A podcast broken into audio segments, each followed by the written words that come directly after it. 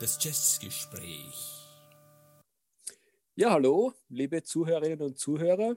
Das ist wieder das Jazzgespräch und Stefan und Dieter werden auch diesmal nicht müde und versuchen, das Jazzgeschehen sowie äh, Woldorf und Stettler, die zwei alten Deppen von der Muppet Show, versuchen wir das Jazzgeschehen äh, von oben herab zu äh, kommentieren.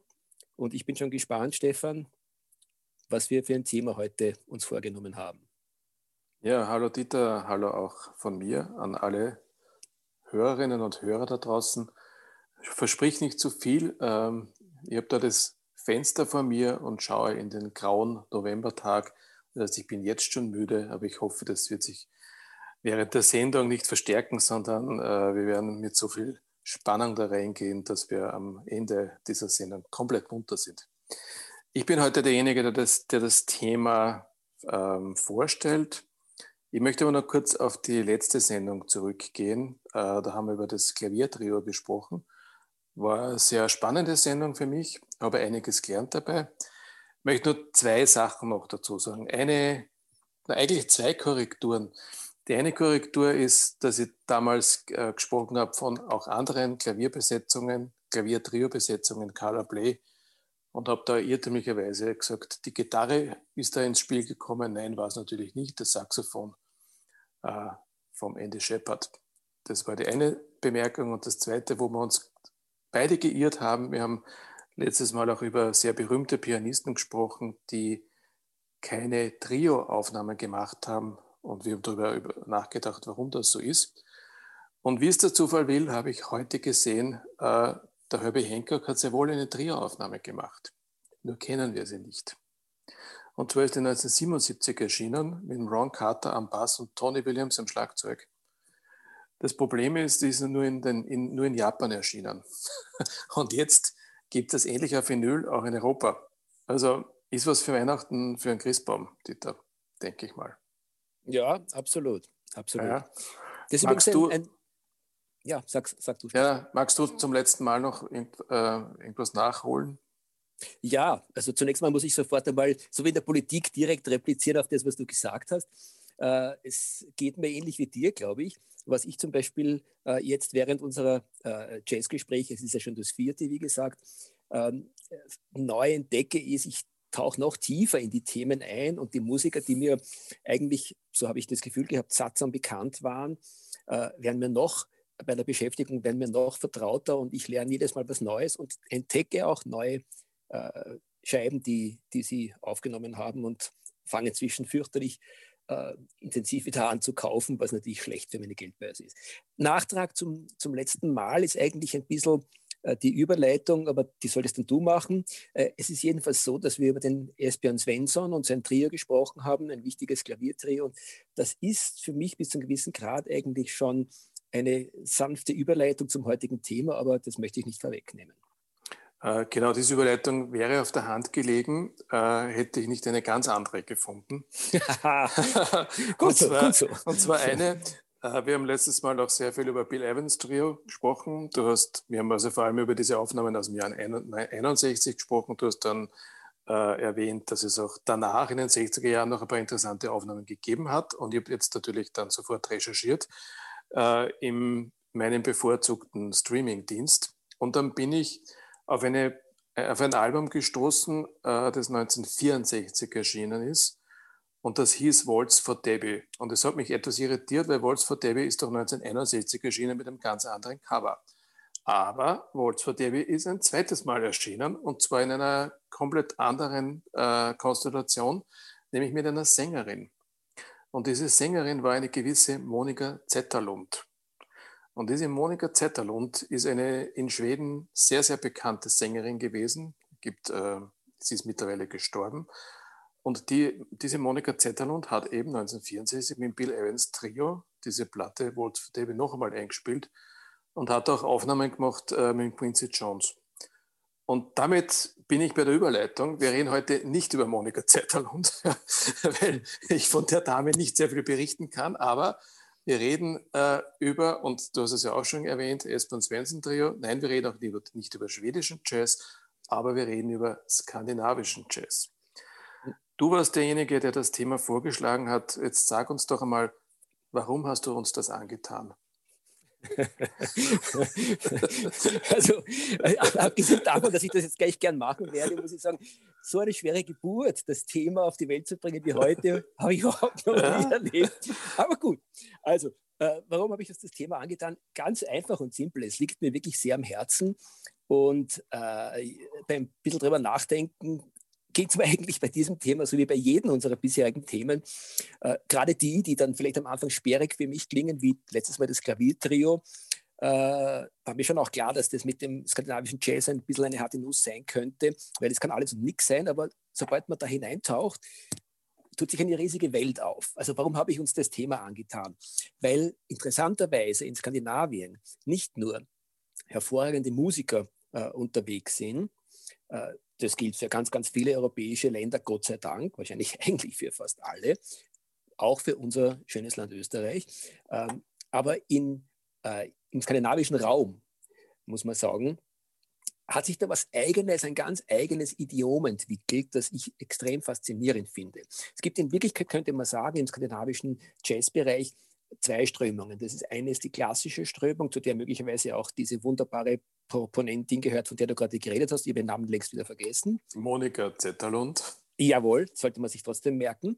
Äh, äh, und die andere Strömung ist eben die, wo die irgendwo so richtig, wie, wie könnte man es am besten sagen, äh, den den alten Wikinger raushängen lassen, äh, nämlich irgendwo aus dem, was diese gesamte Landschaft da oben prägt. Äh, der Raum, der extrem lange Zeit im Jahr dunkel ist und dann geht die Sonne immer gescheit unter und äh, es ist kalt und regnerisch und, und verschneit und extrem wenig Leid auf extrem viel Raum, um das mal sehr, sehr oberflächlich zu betrachten. Aber dieser skandinavische Raum, der landschaftlich auch sehr viel hergibt und der von den Menschen her einen ganz eigenen Schlag von Menschen hervorgebracht hat, das spiegelt sich, finde ich, auch in deren Musik wieder, die eine ganz interessante Art hat, mit Elegie umzugehen. Ähm, das klingt alles da könntest jeden epischen Film, äh, jeden mystischen Film könntest du mit skandinavischer äh, Jazzmusik machen, äh, weil die einen ganz eigenen Ton hineinbringen. Und das ist eigentlich eben auch zu einem Markenzeichen geworden, nämlich Scandinavian Jazz. Äh, der Jazz passt gut zum heutigen Tag. Äh, noch einmal, ich sitze vor dem, ich schaue beim Fenster raus und es ist trüb. So stelle ich mir skandinavische Musik vor, wenn ich nichts davon kennen würde. Ich kenne natürlich skandinavischen Jazz und ich finde, es klingt auch genauso. Hm. Also zum, ja. zumindest, ja. Wenn, man, wenn man so die typischen Komponenten heranzieht. Äh, und ich glaube, der typischste, und über den kannst du hier viel erzählen, ist Jan Gabarek. Mhm. Aber es gibt, äh, man sollte es nicht glauben, äh, aus, aus dem sehr, sehr hohen Norden auch Jazz, der viel beschwingter klingt als Jan Gabarek. Äh, ich bin da vor kurzem gestoßen auf den Iodor Rantala. Ich weiß nicht, ob du den kennst. Nein, ist, noch nie ist ein Pianist. Pianist ist, ich glaube, um die 50 jetzt, also lebt noch. Und ähm, ja, spielt Klavier, äh, spielt im Trio, spielt mit Orchester. Äh, ziemlicher Happy Sound eigentlich. Nicht unbedingt meins, aber ist ja egal. Ähm, und dann gibt es zum Beispiel auch das Five Corners Quintet. Äh, mhm. Das ist eine, eine, ein finnisches Quintett. Ich weiß nicht, ob es noch existiert, aber die haben so Anfang der 2000er Jahre begonnen. Und äh, das war, ja, wie soll man sagen, der typische Soul Jazz oder Dancefloor Jazz oder wie immer man es nennt. Also gar nicht so äh, dem Klischee entsprechend, wie nordischer Jazz klingen könnte oder müsste. Ja, absolut, absolut. Ja? Ich, ich, ich, ich, ich gebe dir recht und ich sage gleich dazu, mir fällt der äh, Nils Landgren ein, der äh, eigentlich so sehr modernen, äh, fast ein bisschen klischeehaften Funk-Jazz macht und dann übrigens auch jedes Jahr Weihnachtslieder rausgebracht hat, die, glaube ich, auch ein Hit in ganz Europa geworden sind. Äh, also da gibt es ganz viel, das äh, bestenfalls in den Ansätzen äh, das Nordische anklingen lässt. Aber für mich persönlich geht es eigentlich eher um die, die das in sehr starker Weise gemacht haben. Und das sind aus meiner Sicht einmal allen voran der großartige Jan Gabarek. Äh, nicht wenig dahinter ist mich der Thierry Rübtal, ein Gitarrist. Der Jan Gabarek ist, glaube ich, das ist fast jedem bekannt, der sich irgendwo mal mit Jazz beschäftigt hat, ist ein Saxophonist.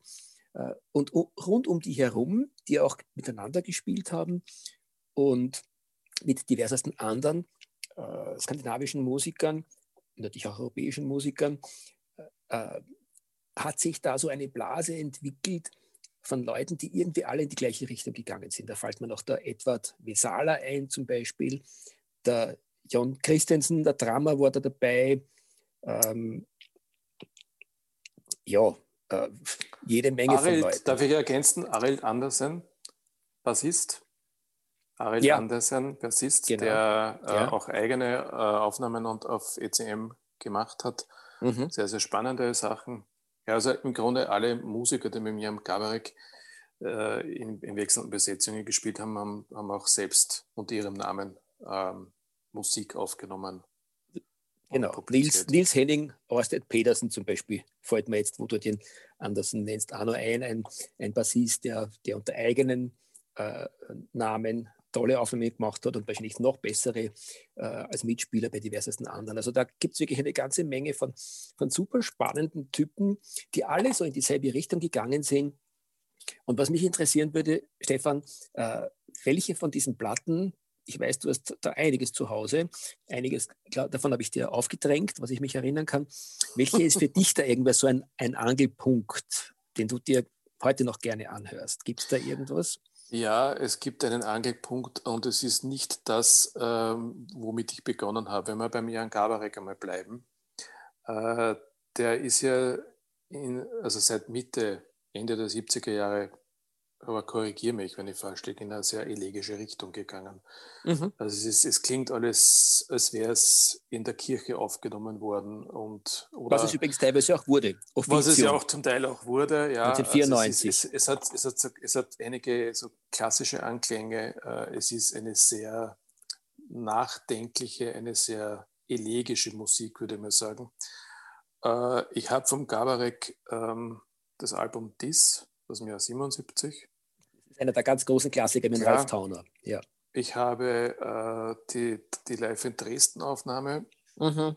und ich muss sagen, ich kann das heute nicht mehr wirklich hören. Oder im Moment zumindest nicht. Äh, deswegen möchte ich ein Jan Gabarek Album erwähnen, das möglicherweise du nicht kennst. Äh, und da ist die Musik noch ganz anders, nämlich äh, das geht schon so in Richtung Free Jazz. Und das ist Afric Pepperbird aus dem Jahr 1970. Also ich muss sofort auf, korrigieren, das nicht zu kennen, das wäre ja eigentlich ein Wahnsinn. Gut, also auch auf ECM seiner, erschienen. Seiner schärfsten und das finde ich auch, genau. Ja. Und, und wenn man ja. das hört, ja, und man hört dann zum Beispiel dieses Dresden-Konzert, das ist, als wären es zwei unterschiedliche Musiker. Mhm. Mhm. Also, wenn du das Afrik Pepperbird nennst, ich habe sie übrigens durch dich kennengelernt. Das war eine der wenigen ah, okay. Platten aus dem Bereich, die du mir dann erschlossen hast. Und ich bin dir dafür sehr dankbar, weil für mich ist es eigentlich zumindest ist State of the Art das Lieblings, äh, die Lieblingsscheibe von Jan Gabarek. Aber durchaus äh, auf gleichem Niveau wäre für mich zum Beispiel äh, die Vici Taito, die drei, vier Jahre später entstanden ist, die auch eigentlich einen sehr äh, klassischen äh, ja, Jazz dieser Zeit, 70er Jahre Bebop Jazz, äh, Modal Jazz bietet, aber sehr wohl eben trotzdem auch die Anklänge an das hat, was du dann später zu Recht ein bisschen kritisch betrachtest, wo es dann fast ein bisschen eklektisch geworden ist. Aber gerade diese Zeit zwischen Afrik Pepper Bird, also Anfang der 70er Jahre bis Mitte der 70er Jahre, vielleicht sogar bis Ende der 70er Jahre, da gibt es schon eine ganze Menge von super scharfen Alben, äh, die eben genau das vereinen. Einen sehr, sehr äh, spannenden, tollen Jazz, der auch sehr, sehr viele Bebop-Elemente hat, sehr viele klassische Elemente des, des, des, äh, des Jazz mit sich bringt und gleichzeitig aber auch diese typisch skandinavische ähm, äh, Mentalität äh, äh drinnen hat. Also neben äh, Afrik Pepperbird, der, wie du zu Recht sagst, der ist nur sehr klassisch alles auf dem Album, fällt mir der Tryptikon ein, das geht dann schon fast in Richtung Free Jazz, ist aber super spannend. Die schon erwähnte äh, Vici Danzea ist sehr leibend, Places, da spielt er zum Beispiel mit dem Jack DeJohnette auf den Drums. Äh, also da sind scharfe Sachen entstanden. Parallel dazu hat der Terry Rübtal rausgebracht, What Comes After, wunderbare Musik, die so richtig, wie soll ich sagen, treibende äh, äh, Rhythmen verbunden mit, mit sehr, sehr äh, elegischen ähm, Saxophon- und, und Gitarren-Schauern, möchte ich fast sagen. Odyssee, äh, einer der wichtigsten Platten, vielleicht sogar überhaupt, die der Thierry Rüppel gemacht hat.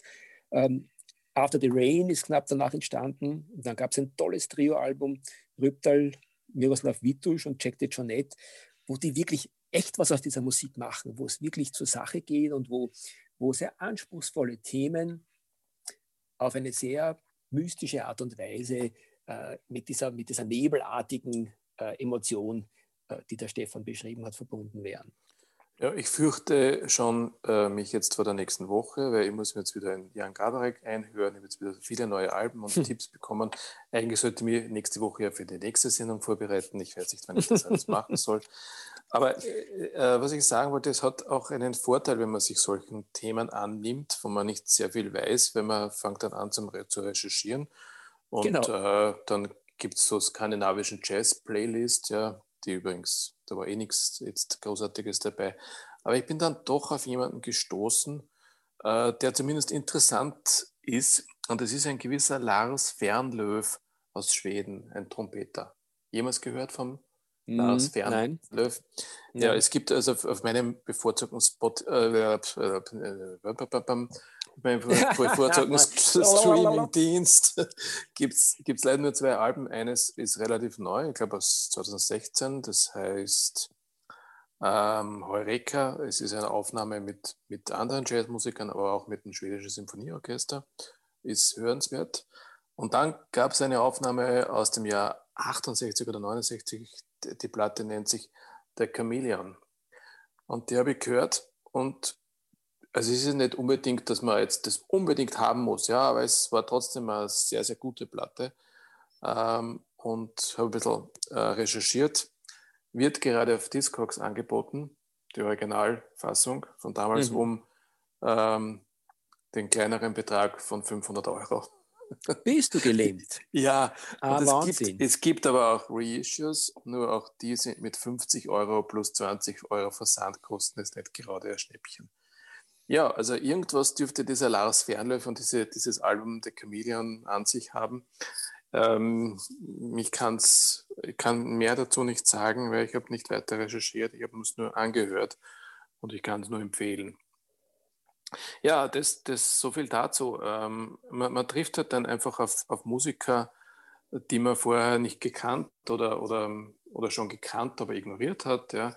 Äh, die, die, die restlichen Mitglieder des Esbjörn Svensson Trio, die auch äh, nicht stillgestanden sind nach dem Tod vom, vom Esbjörn Svensson, sondern weiter Aufnahmen gemacht haben. Magnus Öström, glaube ich, war der Schlagzeuger, der aufgenommen hat, äh, der Dan Bergl und der Bassist mit einem neuen Trio Tonbrucket und so weiter und so fort. Und im Grunde, wenn man sich, ähm, und jetzt möchte ich kurz auf die Labels kommen, die sich vor allem der, dem skandinavischen Jazz angenommen haben, wenn man dort ein bisschen äh, herumstöbert, dann findet man viel. Und diese zwei Labels, die hier hervorzuheben sind, ist einerseits natürlich ECM. Da kannst du vielleicht noch was dazu sagen zum, mhm. zur, zur, Entstehung von ECM. Und das andere Label ist das ACT-Label. Mhm. Äh, das ACT-Label, auf dem jetzt kürzlich äh, eigentlich alle wichtigen Alben vom, von EST auf Doppelvinyl rausgekommen sind und zwar zu einem relativ erschwinglichen Preis. Mhm. Aber gehen wir mal ja. zur ECM. Na, greifen wir gleich mal genau, greifen wir gleich einmal diesen Punkt auf, ECM. Äh, ECM ist ein deutsches Label, das sich ganz bewusst auch eigentlich genau diesem sphärischen Jazz, diesem ruhigen, kammermusikartigen Jazz gewidmet hat. Und das ist sicher bis zu einem gewissen Grad zu verdanken gewesen Leuten wie Jan Gabarek und Konsorten, äh, die einfach äh, auch in der deutschen Musikszene damals eine größere Rolle gespielt haben. Und äh, der Labelgründer von ECM, den wirst du wahrscheinlich möglicherweise sagen können, mir fällt er jetzt nicht ein. Manfred Eicher. Der Manfred Eicher. Hat sich da durchaus auch äh, wirklich mit einem programmatischen Ansatz äh, bei der Labelgründung auseinandergesetzt. Eben genau das zu tun, einen eigenen Stil zu prägen Und das hat er erfolgreich gemacht und hat eigentlich auch mit dazu beigetragen, dass diese Art der Musik, diese elegische Musik, ähm, äh, ihren Durchbruch äh, gekriegt hat, geschafft hat. Und äh, nicht umsonst ist es so, wenn man auf Plattenbörsen geht, dass äh, Jazzkonnoisseure wie wir teilweise eigens äh, beim ECM-Label, es gibt aber andere Labels noch, aber beim ECM-Label jedenfalls einmal äh, schon sagen, da ist gar nicht so wichtig, welcher äh, Interpret es ist. Äh, da, da, da, was man da sozusagen in die Hände kriegt, das kann nicht wirklich schlecht sein. Und das ist auch bis zu einem gewissen Grad so. Ich würde mal sagen, 40 bis 50 Prozent der Sachen, die auf ECM aufgenommen wurden, äh, da kann man fast nichts falsch machen, weil man sich die äh, einfach so grabt und gar nicht viel drüber nachdenkt. Äh, dazu gibt es jetzt. Wobei manches einen, vielleicht, vielleicht noch kurz, manches, du hast recht, ja, ich gebe, ich gebe dir recht, manches ist natürlich auch sehr akademisch äh, und sehr gediegen.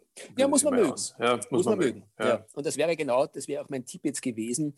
Äh, äh, wenn du die nicht hast, Stefan, musst du sie dir unbedingt besorgen.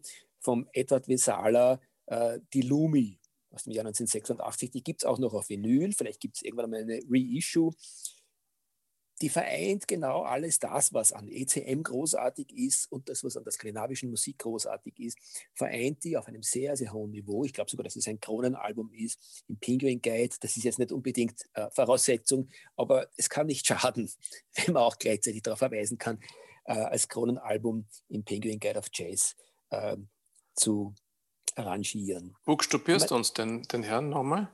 Edward Vesala. Edward schreibt sich mit V. Klar, ansonsten ja und Vesala mit äh, V, E-S-A-L-A, Vesala. Edward Vesala. Ist ein, ist ein Schlagzeuger. Und Gefunden, hat, äh, der Edward schreibt sich mit W, aber ist egal.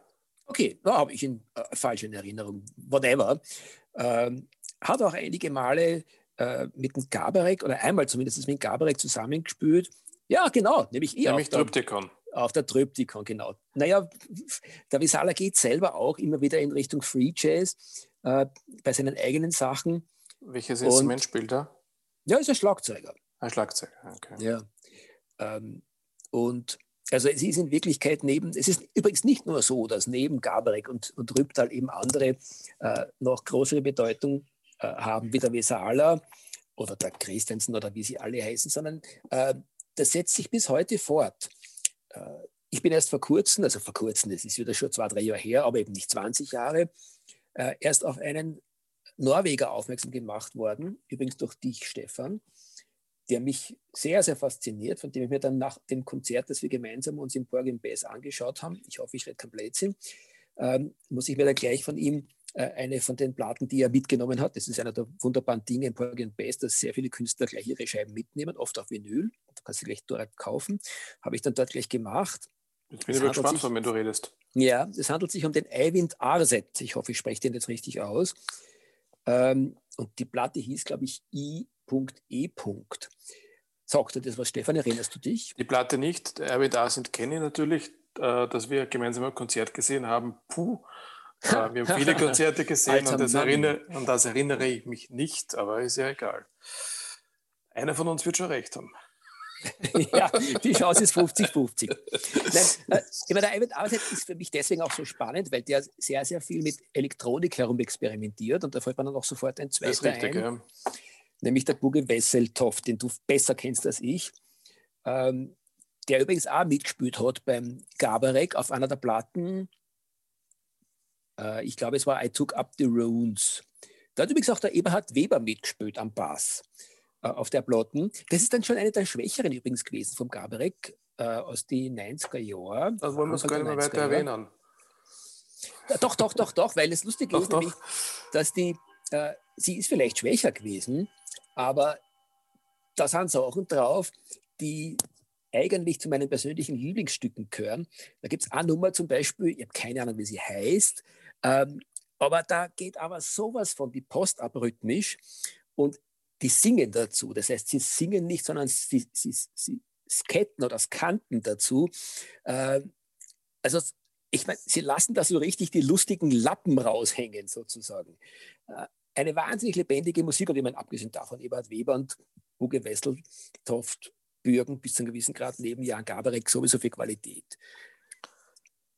Ich muss, ähm, also es fällt mir jetzt schon bei jeder Aufnahme äh, auf, die wir machen äh, und ich würde das sogar jetzt mittlerweile zu einem Markenzeichen erklären unseres Podcasts.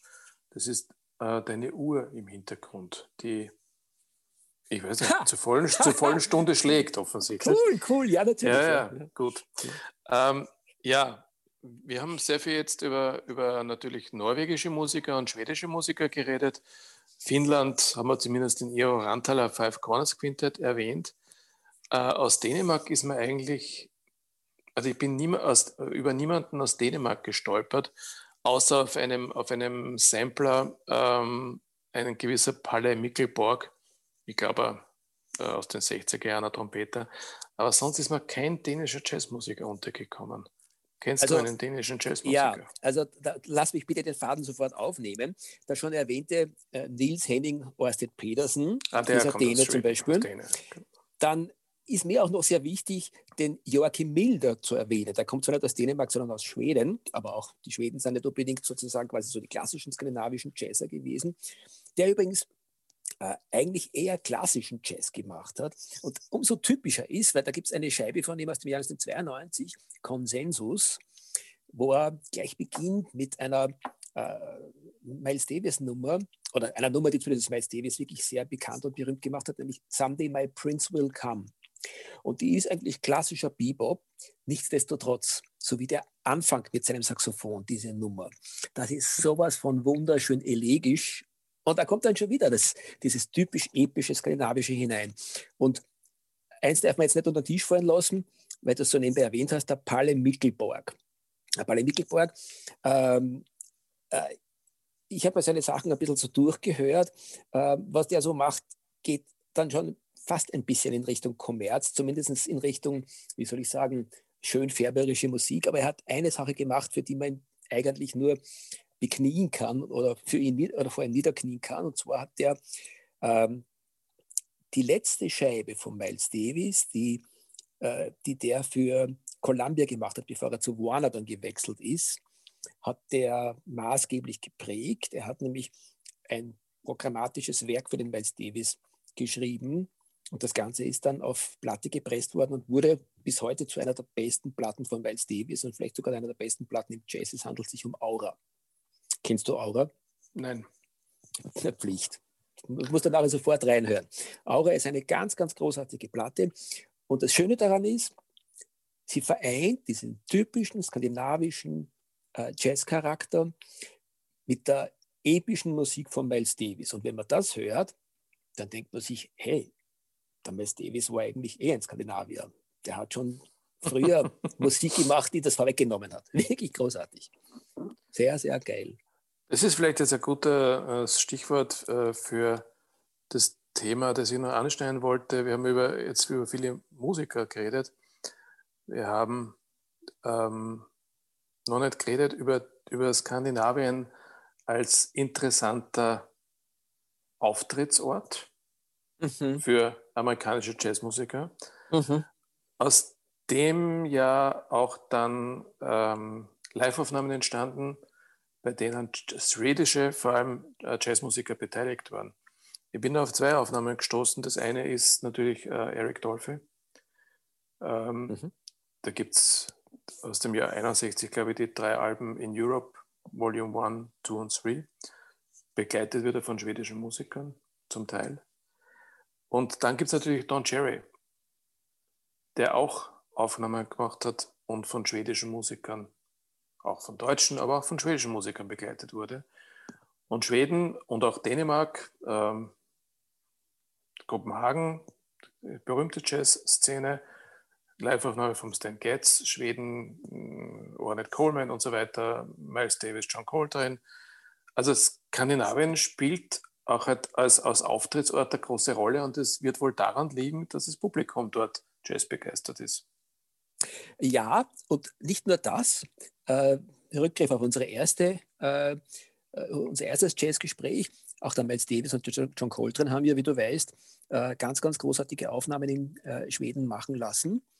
das sind übrigens in Wirklichkeit keine Produktionen gewesen, sondern das waren einfach Rundfunkaufnahmen teilweise. Ja, das schwedische äh, Rundfunk mitgeschnitten auf so einem dermaßen hohen Niveau, dass du das ohne Probleme später auf Platte pressen konntest. Du hast es ja auch schon erwähnt. Das ist zum Beispiel Act, das Label. Äh, was man vielleicht nicht so äh, bewusst weiß, ist für jeden äh, High-End-Connoisseur, also für jeden, der Musik auf hohem Niveau hören möchte, also auch nicht nur auf den äh, klassischen Live-Charakter steht, sondern auf die sehr professionelle Reproduktion von Musik. Wir beide, kein großes Geheimnis, ähm, stehen da sehr drauf, werden auch da am skandinavischen Markt sehr bedient. Äh, die haben nicht nur ganz, ganz großartige Aufnahmen in ihren äh, äh, Radiostudios gemacht und Labels gegründet wie Act, das bemerkenswerten Sound und bemerkenswerte Tonqualität bietet, sondern die haben. Ist aber auch ein Deutscher, der das Label gegründet hat. Ja, die Deutschen und die Skandinavier haben da offensichtlich relativ viel gemeinsam am Hut gehabt und einen sehr ähnlichen Zugang, einen sehr äh, ingenieurshaften Zugang. Äh, und was ich, was ich hinauf wollte, ist, die haben ganz, ganz großartige Verstärker, äh, Boxen, CD-Player, äh, gemacht. Und also jeder, der, der da Wert drauf legt, wird nicht nur in England oder Amerika fündig, sondern auch im skandinavischen Raum. Ich habe selber einen, einen ganz, ganz tollen äh, Verstärker und werde dafür jetzt keine Werbung machen, aber äh, die können auch das wirklich gut. Ja, ja diese Polizisten hm? in Ländern. gut. Ähm, eins noch vielleicht Island. Ist da jemand zu okay. Island eingefallen? Nein, nein, Hebel, ja. Hebel, nein. Ja, mir Aber auch ganz, nicht. Sicher, ganz sicher zu entdecken, gibt sicher, gibt sicher ich, gute Leute. Mir ist, ich habe dann doch noch zwei aufgetrieben, die jetzt wirklich nicht äh, Protagonisten des Jazz genannt werden können. Aber Björk kennt jeder. Ja. Äh, mhm. Vor den Soloalben Björks gab es die Sugar Cubes. Das war natürlich überhaupt alles andere als Jazz. Aber in dieser Zeit entstand auch ein, äh, eine Aufnahme mit dem Trio Gudmundsdada Ingolf Sonar äh, mit Björk als Gastsängerin. Und das ist ein, ja, ein sehr empfehlenswertes Jazzalbum. Das ist ähm, sehr easy listening, äh, aber mit dem Charme der isländischen äh, Sprache muss man sich mal anhören. Und der zweite, der mir eingefallen ist, der ist jetzt auch nicht wirklich Jazzmusiker, aber er ist, er ist in, in vielen Richtungen unterwegs. Äh, Olafur Arnals, Multiinstrumentalist. Hur Arnals, auch nicht Nein, schlecht. Olafur Arnals. Okay, ja, ich, der, oder Arnals. Arnals. Olafur Arnals, ja. ja. Äh, kann man auch mal hören. Es macht schöne Musik. Also äh, ich würde gerne den Faden bei der Björk aufnehmen.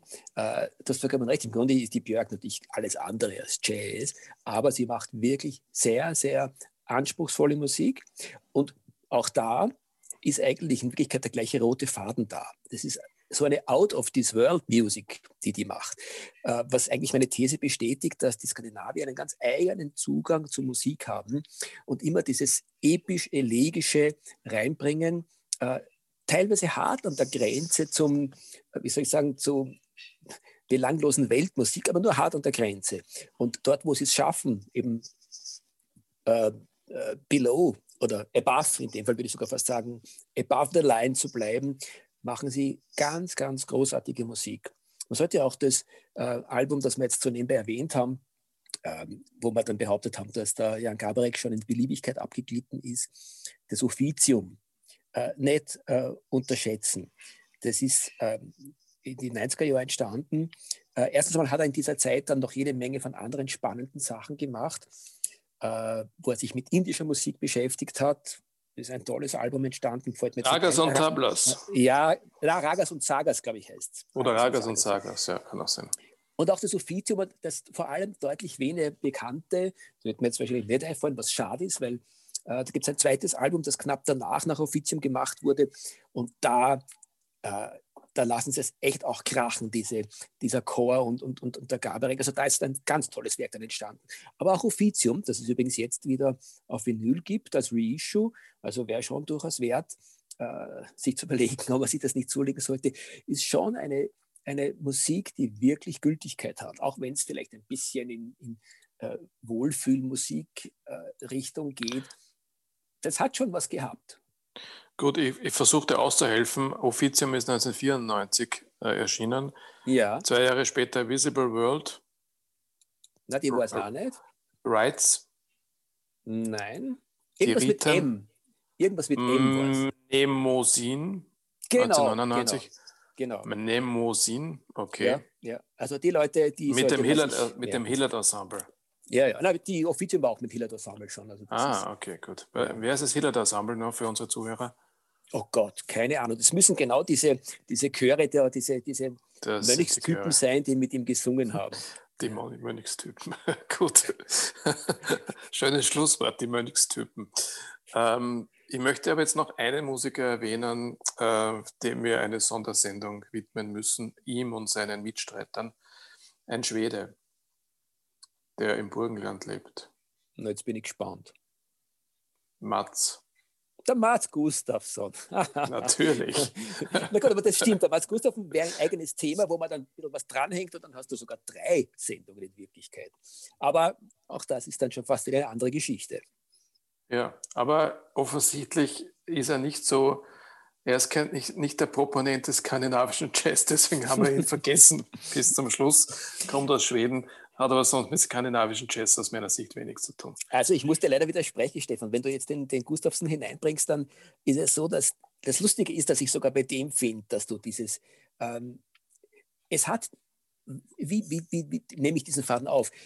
Ich finde, dass äh, das, das, was die skandinavische Musik so elegisch macht, ist weniger eine gewisse Art von Sentimentalität, sondern eine gewisse Art von Energie, die die irgendwo ganz persönlich und ganz eigen, ganz idiosynkratisch, möchte ich fast sagen, äh, quasi auf die Tonspur bringen. Und genau so etwas, dieses energetische, das finde ich auch beim, beim Mats Gustafsson. Der hat eine Art von Power, äh, Free Jazz gemacht, dass es fast ärger nicht mehr geht. Also Mats Ja, das Gustafsson ist richtig, aber, aber das hat jetzt mit dem, was wir jetzt so als typischen skandinavischen Jazz heute bezeichnet haben, wenig zu tun. Na, wie gesagt, wenn du dir überlegst, dass das Ganze, dass es da auch sehr stark um Energie geht, da geht es um Gefühle, um starke Gefühle. Und da treffen sich für mich irgendwo sozusagen quasi die losen Enden der unterschiedlichen äh, Schnirren, die wir da jetzt aufgezogen haben. Weil äh, Schnüre hat er gemeint, daher. für unsere deutschen Freunde und Freundinnen.